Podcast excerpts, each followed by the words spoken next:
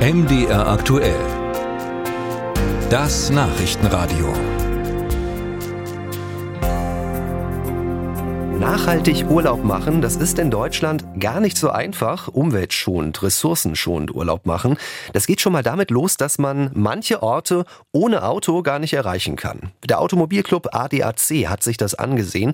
Und zwar, wie es in 20 Urlaubsorten in Deutschland aussieht mit nachhaltiger Mobilität.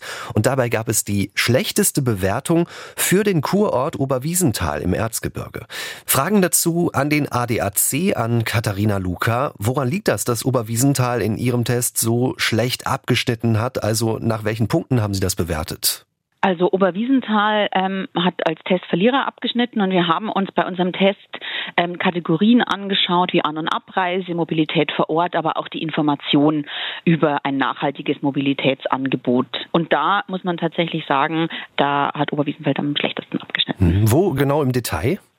Ähm, vor allem bei der ähm, Mobilität vor Ort konnten sie nicht punkten und ähm, auch bei An- und Abreise kann ich tatsächlich ähm, nach Oberwiesenthal fahren, ohne dass ich mit dem eigenen Auto anreise, also mit Bus und Bahn, Fernbushaltestelle, Busverbindung, aber auch äh, die Mobilität vor Ort. Also komme ich dann dort wirklich weiter. Letztes Thema letzte Meile. Wenn ich am Bahnhof ankomme, komme ich zu meinem Hotel äh, in die Region, kann ich mir dann dort etwas anschauen. Wie kann ich dort unterwegs sein? Ist das nachhaltig möglich?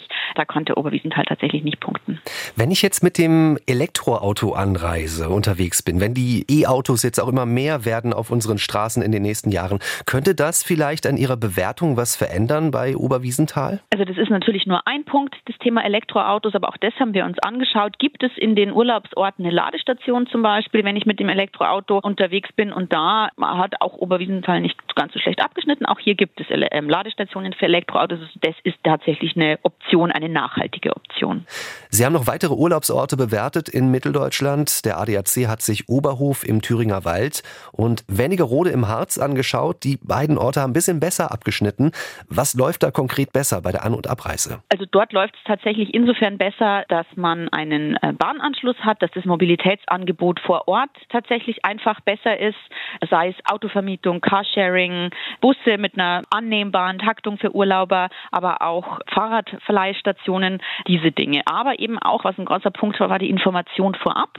Also, dass die, die Leute, die sich vorstellen können, eben aufs Auto im Urlaub zu verzichten, dass die sich auch informieren können. Also, komme ich in den Ort, in den ich fahren will, komme ich von dort auch wieder weg, kann ich mir dann etwas anschauen ohne eigenes Auto. Das braucht man ja schon, um das dann am Ende gut planen zu können. Haben Sie noch weitere Tipps für unsere Hörerinnen und Hörer, wie sie nachhaltiger reisen können? Also per se ähm, kann man natürlich ähm, sehr viel tun als Reisender, um, um nachhaltiger unterwegs zu sein. Man kann zum Beispiel bei der Wahl des Ferienziels auf nachhaltige Angebote setzen und sich ein bisschen inspirieren lassen. Da gibt es viele Möglichkeiten. Zum Beispiel die Deutsche Bahn ähm, bietet auf ihrer Internetseite auch ähm, die Möglichkeit, ne, Reisen mit Bahn ohne Auto äh, oder Urlaubsziele, die man gut erreichen kann. Da kann man sich so ein bisschen inspirieren lassen.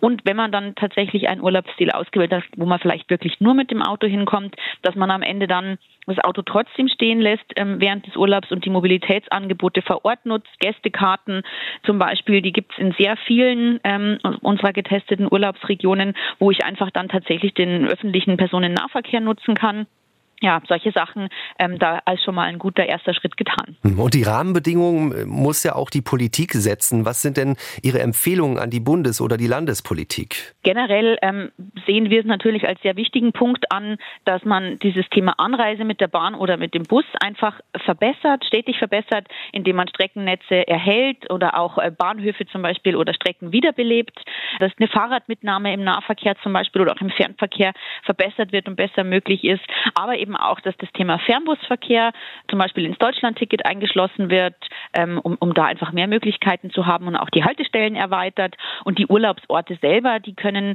vor allem so ein bisschen beim Thema Information nachbessern auf ihren Webseiten, auf den Webseiten der Touristinformationen, dass die Reisenden eben im Vorfeld schon gleich wissen, ah, hier komme ich gut ohne Auto hin oder hier habe ich vielleicht die, die Möglichkeit zum Umstieg ähm, auf nachhaltige Verkehrsmittel, wenn ich dann im Urlaub bin sagt Katharina Luca vom ADAC zum Test über nachhaltiges Reisen in deutsche Urlaubsorte.